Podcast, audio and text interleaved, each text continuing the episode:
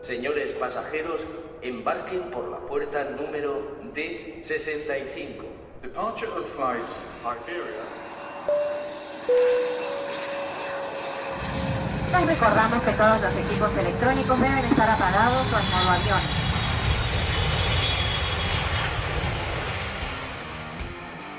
AVE, procedente de Sevilla Santa Justa, vía 2.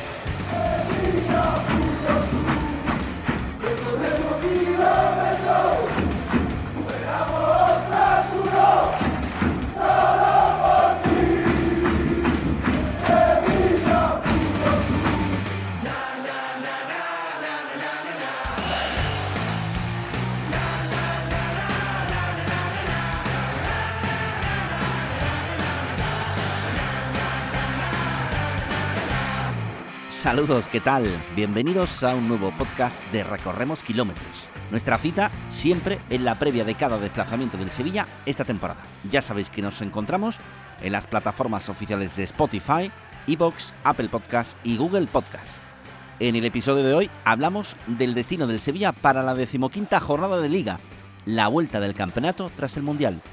Vigo, visitamos al Real Club Celta.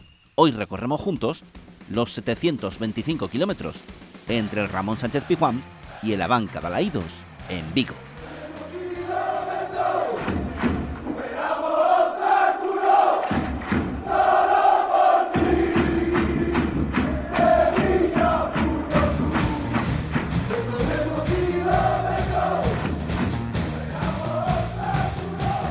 Lo primero que hacemos es irnos a Galicia con Pablo Alves, sevillista en la distancia. Vamos a ver, primero es saludar a toda la familia sevillista y, darle un caluroso saludo, sobre todo a los de la peña de, Tito Porsen, de la cual soy miembro y, la verdad que echo mucho de menos esas previas y esos, y esos ratillos cuando, cuando puedo tirar para mi tierra, pues es lo primero que hago. Vamos a ver, en cuanto a- al partido, pues si al final acaba, acaba- no lo acaban suspendiendo, porque la, la verdad que las condiciones climatológicas no, no acompañan y Balaído lleva inundado unos pocos de días, a ver si consiguen eh, restablecer todo y que se pueda jugar más o menos en ese terreno de juego.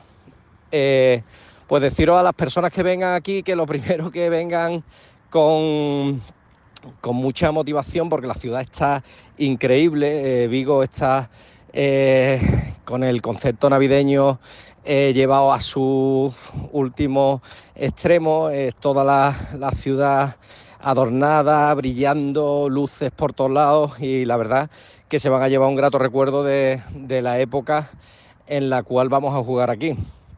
Otra cosa es que, que vengan con, con ropa de, agua, chubasqueros, porque la verdad que el tiempo acompaña poco. Yo llevo ya muchos años aquí, estoy bastante acostumbrado, pero sí que es verdad que, que, que el aspecto climatológico, la verdad que no, no suele acompañar para este tipo de eventos. Y nada, poco más, que, que con muchas ganas de empezar esta, este mm, principio de temporada otra vez con, con mejor pie, que, que intentemos sacar un buen resultado de aquí y que nada, la afición aquí, aunque siempre se ha caracterizado por, por el aficionado gallego, siempre tira para los equipos eh, grandes, para el Madrid para el, el Barça, pero, pero ahora de unas generaciones para acá se va viendo más ambiente, será porque el Celta ya lleva estabilizado unos añitos aquí en, la, en primera y que su eterno rival, que también las aficiones están más hermanas con nosotros, eh, eh, ya no, no le hace ningún tipo de competencia. También ha crecido la afinidad hacia el Sevilla con la gente de, de aquí de, de Vigo, por el hecho también de que Aspas estuviera eh, o llevara nuestra camiseta un par de temporadas y eso, porque gracias a eso pudo pegar salto y volver a, al Celta y la verdad que eso a gran parte de la afición no se lo olvida. Y nada, poco más, eh, decirte que, que vengamos con mucha fuerza, que los aficionados que vengan, que, que vengan para no, no sufrir en lo deportivo, sino sufrir sobre todo en el aspecto climatológico. Y nada, y que si se juega, que, que Dios quiera que lo podamos celebrar con una victoria. Pues nada, eh, un saludo muy fuerte desde aquí de un desplazado, ya llevo bastantes años fuera y que, bueno, que vivo Sevilla y mi Sevilla como día a día como, como bueno, como nunca. Y en estos momentos que a lo mejor le hace más falta al equipo, pues ahí hay que estar y, y hay que darlo todo.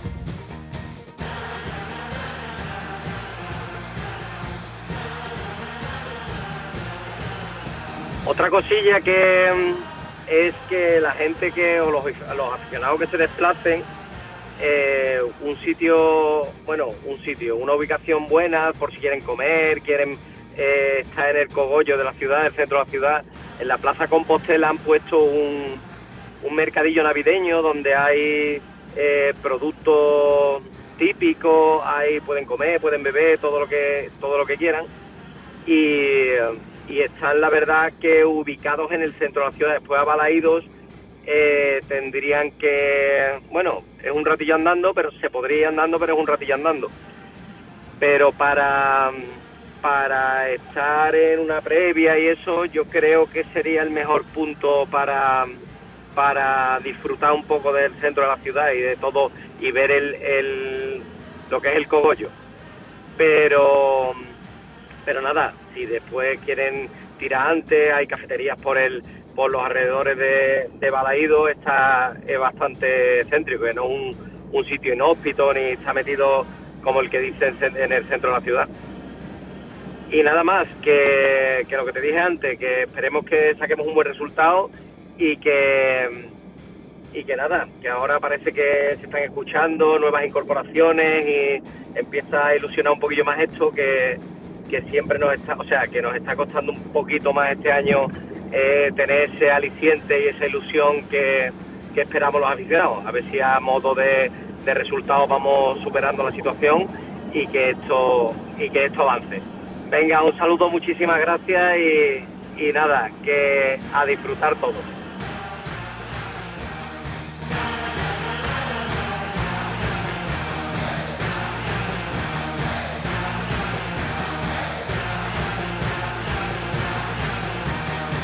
En este podcast queremos además recorrer kilómetros hasta Vigo con la firma de jugadores del Sevilla que en una etapa de su carrera se trasladaron a Balaidos para defender la camiseta del Celta.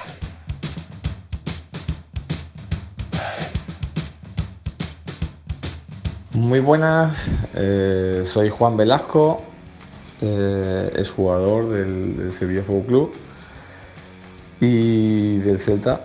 Eh, quería comentar un poco mis años vividos en, Vigo, donde bueno, marché muy joven y, marché a una ciudad nueva, una ciudad que estuve viviendo cinco años, con, bueno, con un recuerdo enorme de, de amigos que, que hice, de una gastronomía que se puede disfrutar muchísimo, buen marisco, buena carne, buen pescado.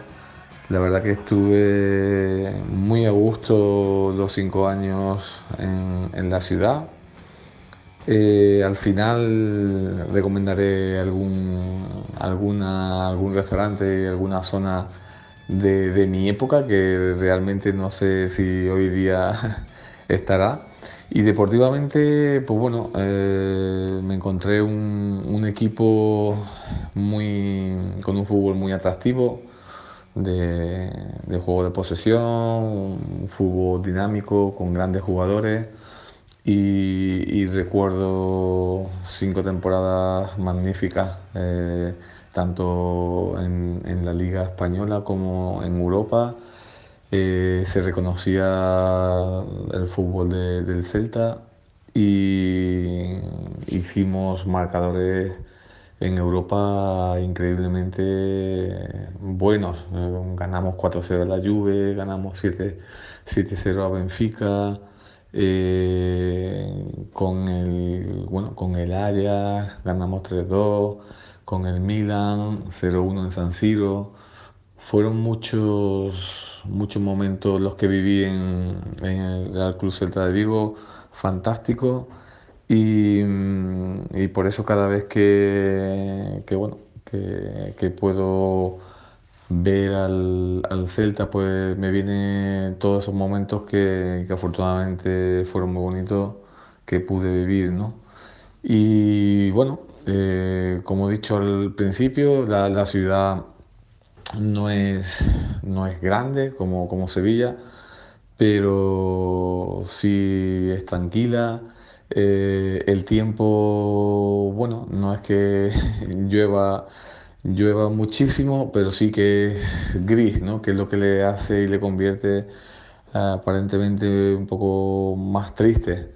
Pero se vive muy bien, eh, los gallegos son, cuando, cuando logras eh, entrar en sus corazones, pues son, son gente muy buena y, y bueno, intentamos, eh, tanto mi familia como yo, pues ir ir cada vez que podemos para visitar los amigos, para recorrer sus calles que, tanto, tanto bien nos hizo y, tantos bonitos recuerdos tenemos. Así que, bueno, en la época nuestra pues había un, un, restaurante en la isla de Toralla que se llama Basilio, donde se comía un marisco espectacular.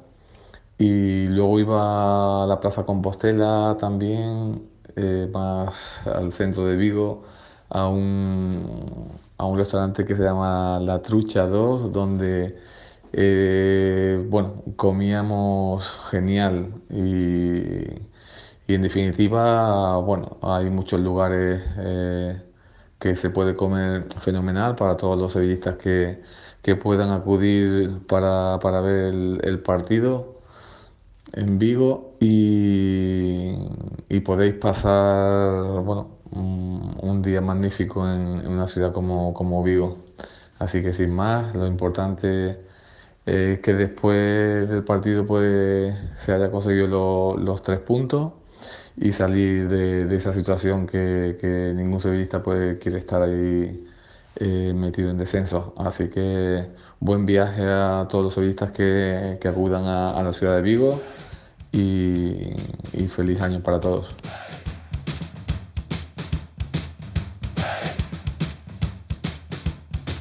Hola a todos, soy Javi Vara, ex portero del Sevilla y del Celta, los equipos que se enfrentan el próximo viernes. Y bueno, me paso por aquí porque quería comentar un poco cómo fue mi, mi estancia en Vigo, eh, la temporada 2012-2013 en forma de excepción. Era mi primera salida del, club, primer destino fuera que no era el, de Sevilla.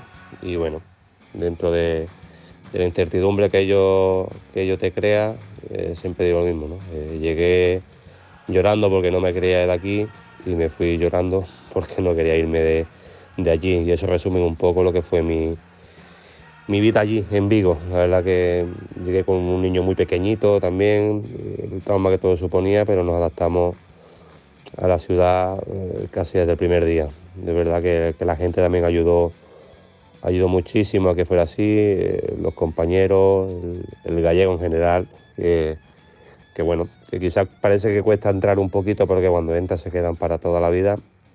Y, bueno, eh, todo lo que puedo hablar de, la ciudad y, del Vigués en este caso, que fue el que conocí, eh, son maravillas. ¿no? De hecho, volvemos todos los años, volvemos a, Vigo prácticamente a, visitar las amistades que, hemos dejado allí y si no, pues, pues ellos vienen, vienen aquí a visitarnos. Y eso eh, para mí es un, es un resumen perfecto de todo lo que pudimos vivir el tiempo que, la temporada que estuve allí. ¿no? Siempre he mencionado en alguna entrevista que, si me queda alguna espinita es haber disfrutado algún año más en Vigo porque sí que, estuve muy, muy a gusto. ¿no? Eh, es una ciudad que, que bueno, que, que no es cómoda, eh, no es una ciudad muy plana como, como Sevilla, una ciudad eh, con muchas cuestas.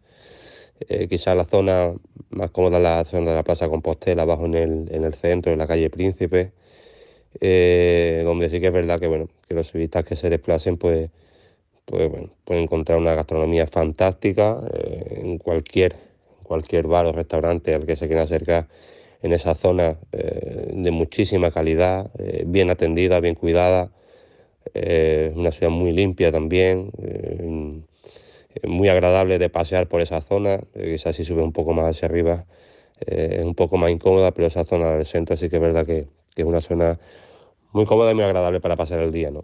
En cuanto a nivel deportivo, pues bueno, me encontraba con un equipo recién ascendido, de, la mano de Paco Herrera, con una idea muy clara de, de, fútbol, de, fútbol de posesión, con jugadores de mucha calidad, pero que bueno, que, aún eh, no tenían la experiencia de, la primera división. Eh, Iago Aspa, Hugo Mayo, actuales jugadores, eh, aún no habían participado en primera división y bueno, pues, pues, bien, siempre con esa incertidumbre ¿no? de, de, cómo podía ser la temporada, porque bueno, sí que sabía que era un equipo con, con mucha calidad, que habíamos llegado pues cuatro o cinco jugadores nuevos, pero que el bloque prácticamente se, se mantenía, ¿no?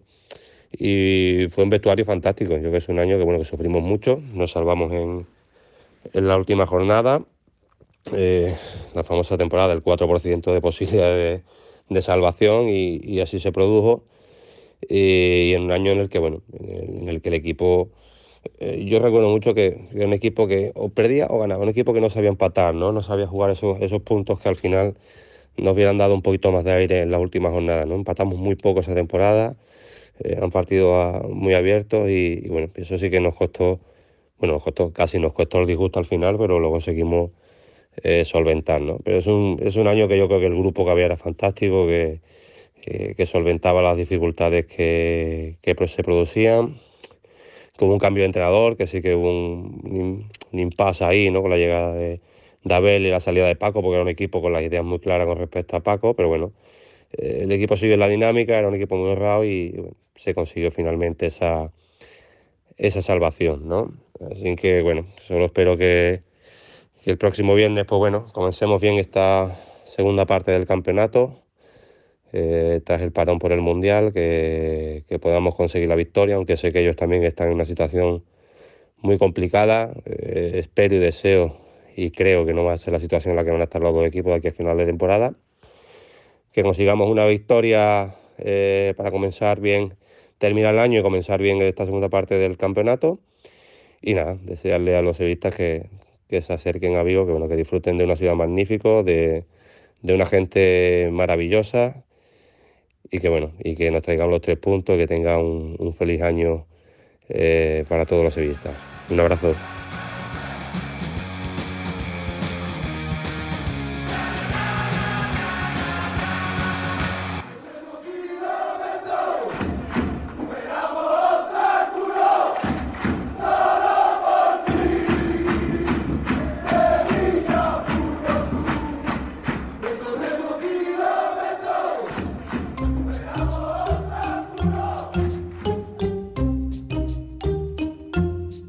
Bueno, es el momento de una nueva página del diario de viaje del maestro Araujo. Hoy nos vamos con él a Vigo y el recuerdo de sus partidos.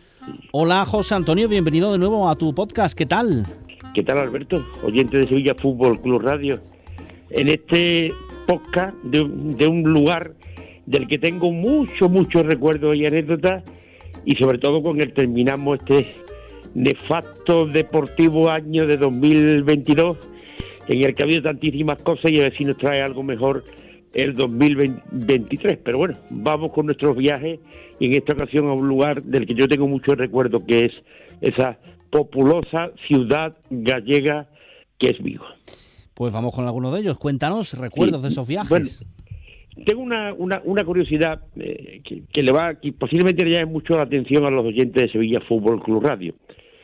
la primera etapa de mis viajes pues aparte de que el fútbol era distinto en, el, en el aspecto viajero, había que hacer muchas escalas en Madrid y los equipos de fútbol viajaban en vuelos regulares y los periodistas coincidíamos con el equipo, por ejemplo a Vigo hacíamos Sevilla-Madrid, Madrid-Vigo, todavía no estaba el aeropuerto de la Bacolla en Santiago de Compostela, que era prácticamente uno de 24 horas, porque había que hacer ese viaje desde Baraja hasta el Peinador, que así se llama, o al menos se llamaba el aeropuerto de Vigo, y entonces pues, había mucho contacto con los futbolistas. había una figura en el mundo del fútbol que se va perdiendo, pero algunos equipos todavía mantienen esa tradición que era el pater, el capellán, el cura del equipo, ¿no? Y, esto viene a cuento, bueno, en Sevilla todo el mundo recuerda, o al menos recuerdo yo, el padre Teruelo, don Federico Pérez Tudillo, eh, bueno, eh, eh, actual padre Indalecio, sí hay tanto, y, y especialmente tengo un recuerdo de mi, me- mi queridísimo eh, padre salesiano, que era don Gabriel Ramos, un gran trillanero y un sevillista, porque el- hay que entender que los sacerdotes, antes de sacerdotal, fueron niños como niños aficionados al fútbol. Y don Gabriel Ramos era un sevillista tremendo, y si algún día habla con Juan Silverito podrá contar muchas cosas de este salesiano de Tiana. Bueno, pues el pater, el cura del Celta, que era don Eladio, una auténtica institución, en aquellas primeras recuerdos míos del antiguo Balaído, pues estábamos sentados, es decir, yo tenía un, una no era un una especie de cabina corrida, y estaba junto a mí a la derecha el, corresponsal de marca, que era un, argentino, Marcelo Otero, y, y, el, y el cura, el cura del Celta, que era do- don Eladio. Y con don Eladio cogí yo muchísima amistad hasta el punto de que el otro día, eh, sabiendo que me ibas a hablar, he estado buscando y he encontrado una insignia de oro que me regaló, porque el cura del Celta, el padre Eladio, era párroco en Porriño. Porriño es una ciudad populosa también grande, que está muy cerca de Vigo, y curiosamente el Sevilla hizo una pretemporada, una pretemporada en Galicia siendo Carriga entrenador, gallego de Allariz, de Allariz Orenzano, y eh, está, eh, perdón, por mm, Mondarí, en Mondarí en en el parador de turismo, el, el balneario de Mondarí es donde se concentró el Sevilla y estaba muy cerca de Porriño y en varias ocasiones pues fui a visitarlo y él también estuvo allí porque era muy amigo de Carriega, eh, don Eladio, que tuvo muchísima relación con el, con el Celta y además eh, hablando del Celta y de Vigo, pues hay una figura emblemática que ni más ni menos nos referimos a Juan Arza. Juan Arza, el mejor jugador para mí de la historia del Sevilla Fútbol Club, ya sabe todo el mundo que fue futbolista del Sevilla, entrenador del Sevilla y delegado del equipo durante mucho tiempo. Y también fue el mejor entrenador posiblemente de la historia del Celta de Vigo y una de sus hijas estaba casada en Galicia y cada vez que íbamos a Vigo, pues Juan Arza era, era como una auténtica institución cada vez que pisaba el, el césped de Balaído. Y tengo muchas anécdotas porque cuando Miguel Muñoz fue entrenador del Sevilla Fútbol Club, yo le acompañé en un par de, un par de ocasiones eh, junto con Juan Garza a visitar. eh, Juan Garza siempre tiene allí muchísima familia, tiene los nietos, y era cuando llegaba a Vigo, llegaba a su casa materialmente. Y con Miguel Muñoz y Juan Garza fueron rivales en una eh, final de Copa, de la Copa, entonces se llamaba Copa del Generalísimo, que jugó el Sevilla con el Celtic y que ganó el Sevilla, y Miguel Muñoz estaba cedido con Paíño, un magnífico un delantero centro, cedido por el Real Madrid al Celta de Vigo. Y el portero, el portero de aquel equipo de aquí, cantero, magnífico portero, eh, estaba casado con una, su, su esposa, era de la familia que regentaba en aquel tiempo, hoy está mirado también en la, en la guía gastronómica y sigue existiendo, el célebre restaurante El Mosquito, en aquella época era la auténtica marisquería y el gran restaurante de Vigo, y Miguel Muñoz iba a visitarle y yo siempre le acompañaba las dos, yo fui dos o tres veces con él, porque cantero, yo le llevaba recuerdo y a ver le llevé un detalle de un compañero suyo en el Celta de Vigo, que es mi paisano, Pepe Pineda. Pepe Pineda fue futbolista del Sevilla y del Betis, de los primeros futbolistas que jugaron en los dos equipos y también jugador del Celta de Vigo y compañero de cantero. Así que tengo muchísimas, muchísimas recuerdos de aquel Celta y sobre todo eh, de Juan Arza, de Miguel Muñoz, Miguel Muñoz que jugó aquella final contra el Sevilla, que la perdió, Juan Arza que la ganó, y Juan Arza que fue el mejor entrenador del Celta y cuyos vínculos con Vigo eran ni más ni menos que hasta familiares. Te estoy escuchando atentamente y la verdad es que qué, qué personal, qué cercano era todo en esa época, ¿no? Eso es lo que te, te iba a decir, es que aquello era normal. Es decir, un futbolista era una persona y un periodista era una persona. Hoy día es distinto. No es que seamos distintos, es que es imposible. Si yo no hablo contigo nunca, tú serás Alberto Moreno, el jefe de, Sevilla Fútbol Club Radio, y yo seré José Antonio Sánchez Araujo, un ciudadano de Alcalá de Guadaira, ¿no? Pero en aquella época era muy normal todo. Es decir, en la expedición, es más, fíjate, fíjate hasta dónde llega, que a veces nos llamaba la agencia de viajes y decía, "¿Cuánt- que- a ver, tú vas a viajar, por ejemplo, a Vigo, oye, que te voy a meter en la expedición del Sevilla porque si conseguimos 40 plazas tenemos un descuento especial por grupo. Y a veces viajábamos en el grupo y el mismo delegado, que era Juan Garza, en aquella época, nos entregaba los billetes que se habían pagado a la agencia, pero que íbamos en el grupo.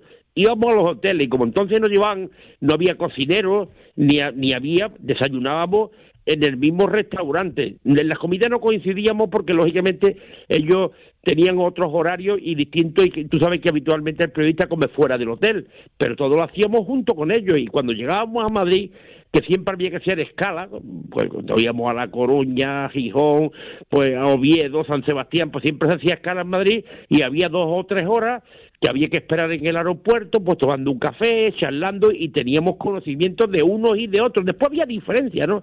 Porque después cuando se ganaba, pues se hablaba siempre bien, cuando se perdía había muchos palos y había determinadas inquinas en, algunos momentos, pero al final había una magnífica relación y la prueba está que con los dirigentes, especialmente con los directivos, teníamos hasta amistad porque era mucho el tiempo que convivíamos todos juntos, ¿no? Y los tiempos que han cambiado por completo. Hoy a un futbolista, un periodista, pues no lo ven los viajes, Hoy ellos van en los vuelos especiales charter, los periodistas viajan por otra parte, no hay una posibilidad de entrevista porque son ruedas de prensa y cuando termina el partido pasan por la zona por estas zonas vistas en las que algunos se paran, otros no, porque hay un número determinado que tiene que atender según los compromisos de la Liga de Fútbol Profesional y los tiempos son totalmente distintos. Hasta la figura del Pater hoy, el Sevilla la sigue hoy manteniendo con el Padre Indalecio y posiblemente algunos equipos más, pero en aquel tiempo, como el caso de, Don Eladio en el Certe de Vigo, eran figuras que conocíamos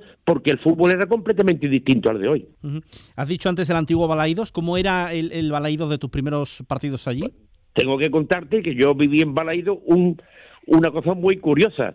Es decir, Balaído, que está junto al, bueno, tú estás en Balaído, está allí la, fábrica de, Citroën, está, está, frente por frente, cuando tú entras por la General, está la fábrica de Citroën, está el Puerto Franco allí.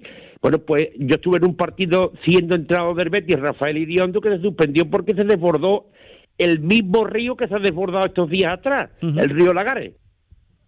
Igual que tú has visto la inundación que ha habido en los vestuarios, la sala de prensa toda llena de agua y que han tenido tantas dificultades, han, intervenido los bomberos por esta, por esta circunstancia de que otra vez se ha desbordado el río Lagares, yo viví esa inundación del río Lagares y el partido se tuvo que suspender. Y se, jugó y no se jugó 48 horas sino 72 horas más tarde con las protestas lógicamente.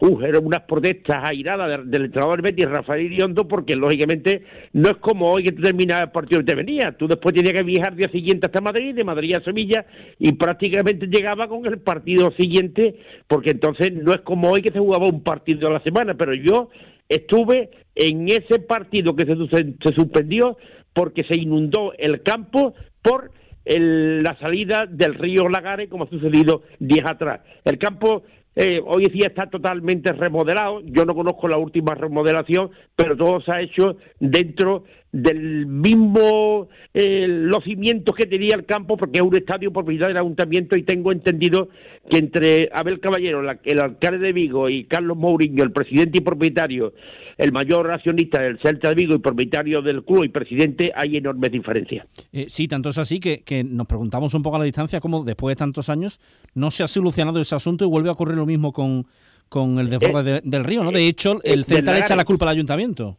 Sí, efectivamente, ese es el problema que tienen, porque eh, estaban buscando una soterración, el ayuntamiento eh, parece ser que solamente afecta, si tú estás embalaído, si tú vas desde, desde la Plaza de España y baja con una cuesta tremenda, muy mm, empinada, ¿no? Hasta que no llega hasta abajo y está la Citroën y, en la zona franca y se, y se nota perfectamente y cuando eh, toman, toma velocidad el agua, y llega a ese pequeño río que es el Lagares, que, que, prácticamente la desembocadura allí con el Atlántico, pues lo que estaba pidiendo el Celta lleva muchísimos años, pero esto viene desde más adelante. ¿eh? En la época que yo iba, ya te he dicho que yo viví un aplazamiento de un partido de un domingo porque se desbordó el río y no se pudo jugar el partido. Por eso te digo que esto, esto es una guerra que ha, ha recrudecido últimamente, especialmente con el tema de la ciudad deportiva de Mos, que tiene Carlos Mourinho con el alcalde de Vigo, con Abel Caballero, y que parece ser que no se soluciona porque el tiempo pasa y otra vez, pues fíjate, te estoy hablando de, no sé, por lo menos, no, hará por lo menos, hará por lo menos esto 40, más de 40 años, pues todavía sigue lo mismo y hace unos días he leído algo que me ha traído a la memoria ese desbordamiento del Lagares y la suspensión de este partido entre el Betis y el Celta. Eh, de todos esos partidos y todos viajes a ¿el mejor Celta fue aquel de Velasco, el de Jesuli o no? no sé, también en la época de de la época de Arza, que como entraba el Celta, que jugaba Manolo, jugaba Jiménez, que era un trianero, que, le pegaba la pelota bestialmente, un extremo derecha, tenía un, en, aquella época tenían un buen equipo. El, el, Celta siempre ha tenido siempre buen equipo, pero claro, el equipo que también tuvieron tuvieron con Víctor Fernández, de Gustavo López, de Jesús, y no digamos aquel de, de Mostoboy, de Carpin, pues aquel equipo era un equipo realmente extraordinario y yo creo que ese de Juan Garza han sido los mejores equipos que yo recuerdo del Real Cruz Pero es un equipo, es un equipo histórico, un equipo clásico y la verdad es que los partidos Celta-Sevilla pues son unos partidos atractivos y que en el calendario dan para hablar horas y horas y horas porque son muchísimos recuerdos los que nos traen esos partidos con el Real Cruz Celta. ¿Alguno más para cerrar, maestro? Pues te voy a contar una anécdota, una anécdota curiosa. Trofeo Ciudad de Vigo. No sé si tú recuerdas que hubo una época, años 70 y años 80, y años 80 que se jugaban eh, pues había trofeos Ciudad de Vigo, Ciudad de, de, Alicante, el, Villa de Bilbao, en, no sé, en, Valladolid, pues, y sobre todo el nuestro que fue tremendo, el trofeo Ciudad de Sevilla, que fue una pena que se perdiera, porque posiblemente el que más público haya llevado en España de todos los trofeos, y los dos clásicos, los tres clásicos, ¿no? El Sevilla lo jugó en todo, ¿no? El Teresa Herrera, que ganó el primero en Sevilla, después está lógicamente el Carranza y el Colombino, ¿no? Son los trofeos, especialmente los del sur, Carranza y Colombino son los dos grandes que pervivieron junto con el trofeo Carranza. Bueno, pues un trofeo Ciudad de Vigo me pasó una de las cosas más curiosas eh, de, la, de que, que me ha pasado a mí radiando un partido de fútbol. Resulta que jugaba jugaba el, el Peñarol de Montevideo, jugaba el Peñarol de Montevideo el, aquel trofeo aquel trofeo Ciudad de Vigo. Y yo, fui a radiar el partido. El, el Peñarol no jugaba aquel partido jugaba el día siguiente y y en el descanso yo tenía cierta amistad con el gerente del Real Cruz Celta Quinoso que meses después desgraciadamente en un atentado en un robo en un robo que hicieron en la oficina del Celta le pegaron un tiro y murió. Y lo mataron, fue algo realmente durísimo. El Quinoso, que era un tipo realmente extraordinario.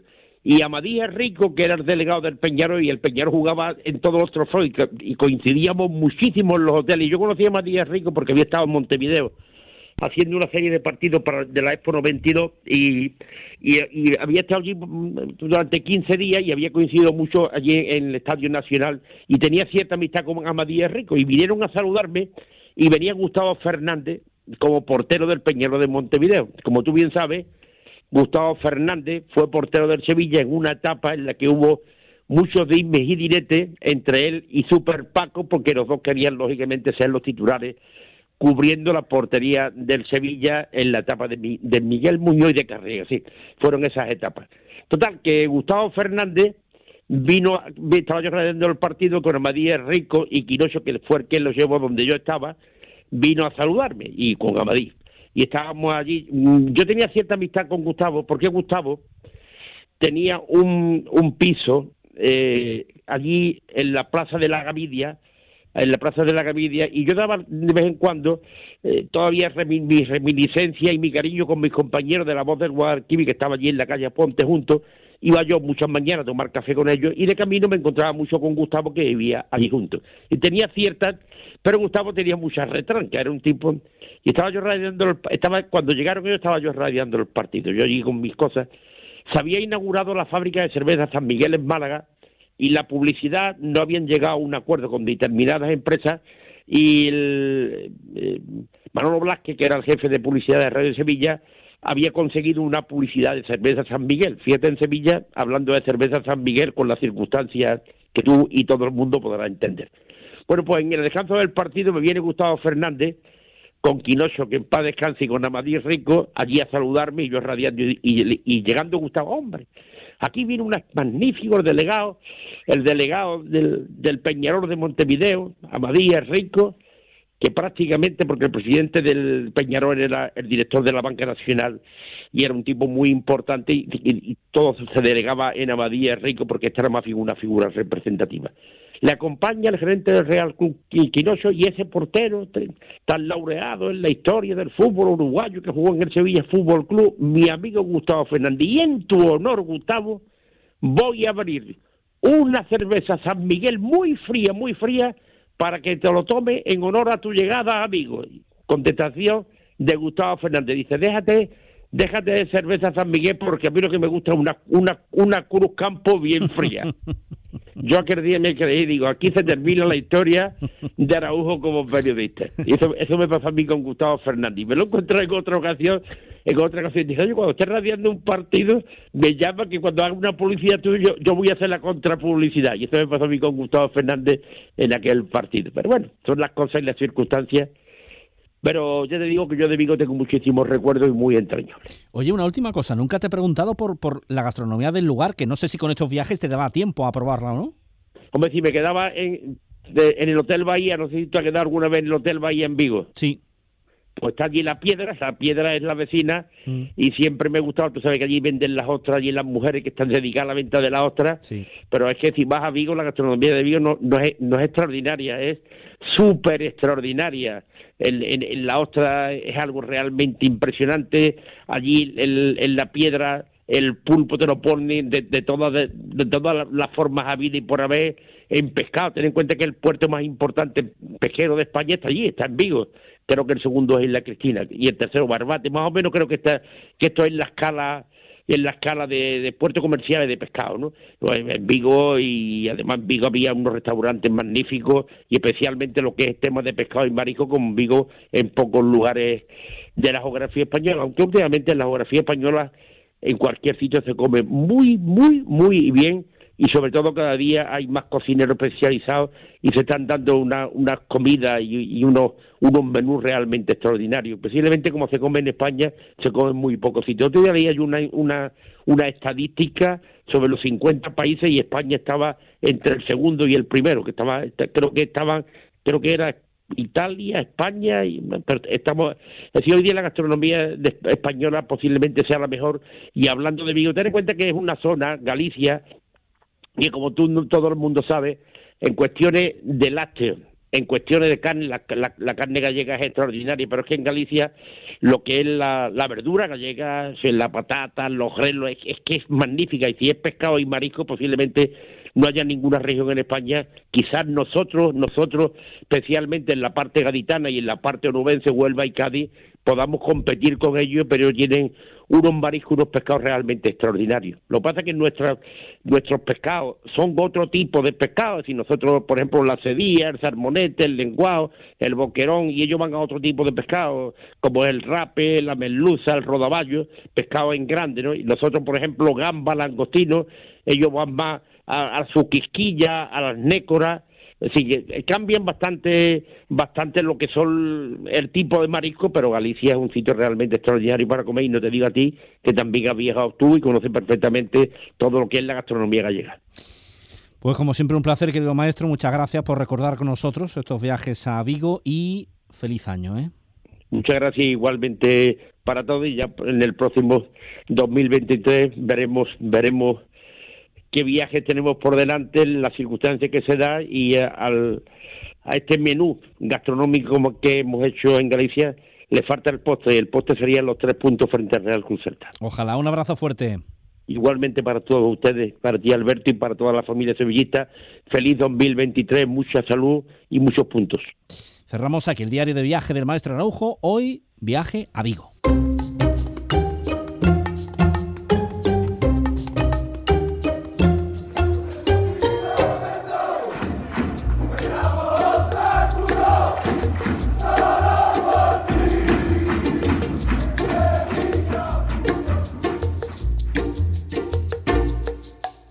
Qué bonita es la Navidad, sí.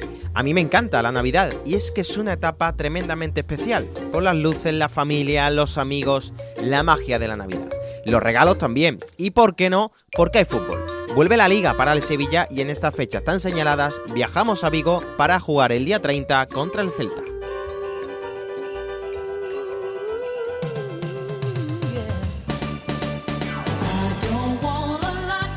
Venga ya. ¿Esperabais que no fuese a poner esta canción? ¿De verdad? Al menos la dejo puesta un ratito que si no la pongo ahora, ¿cuándo se pone? Como dice María Carey, it's time. Y también it's time de que vuelva la liga. En esta ocasión, en Recorremos Kilómetros, viajamos a Vigo. Dijo el alcalde que iban a tener una Navidad apoteósica. Y lo está siendo, con lo que vamos con algunos datos. han instalado más de 11 millones de luces LED repartidas en 340 calles, más de 3.000 motivos navideños, un millar de árboles iluminados, que suman 550 más que la pasada edición, la gran bola de Navidad de la farola de Urzaiz, la caja de regalo de Gran Vía, el gran muñeco de nieve que gana 3 metros de altura, la noria gigante y un sinfín más de cosas. Para todos los que quieran, el horario de luces es el siguiente. De domingo a miércoles, de 6 de la tarde a 12 y media de la madrugada, y de jueves a sábado y vísperas de festivo será de 6 de la tarde a 2 de la mañana. Y es que la Navidad es para disfrutarla y divertirse, sonreír y pasarlo genial. Ya que no sabéis qué vuelve a Vigo después de dos años por el COVID. Vigolandia.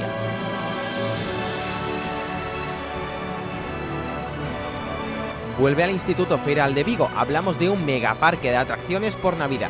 ¿Y qué encontramos en Vigolandia? Para empezar, unas instalaciones de más de 16.000 metros cuadrados, donde por ejemplo destaca la gran tirolina de 53 metros de largo, un puente tibetano de 50 metros, una pista de obstáculos súper grande y también hay juegos de mesas y actividades deportivas. Y además de esto, os recomendamos paradas obligatorias, como la pista de hielo en Samil, un circo en Coya y en la Gran Vía una caja de regalo gigante.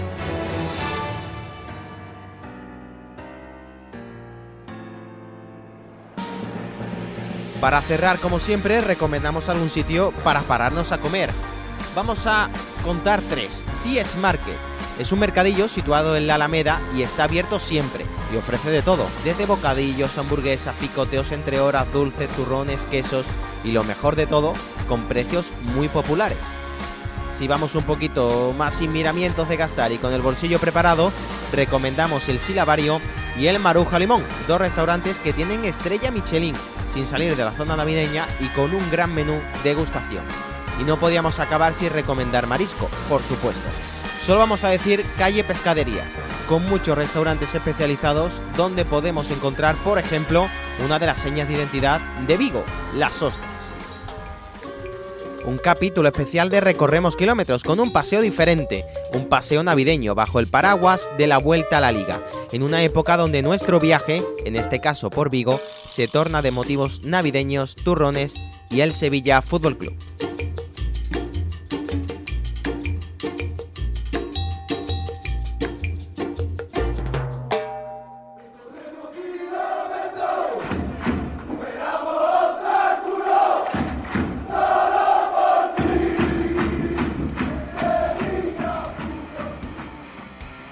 Llegamos al final de este camino hasta Galicia. Gracias por dejarnos compartir ruta hasta Vigo. Aquí, juntos, en tu podcast de viajes en clave sevillista. Nos volvemos a encontrar en el próximo episodio para recorrer kilómetros juntos, siempre con el Sevilla Fútbol Club. Gracias y buen viaje.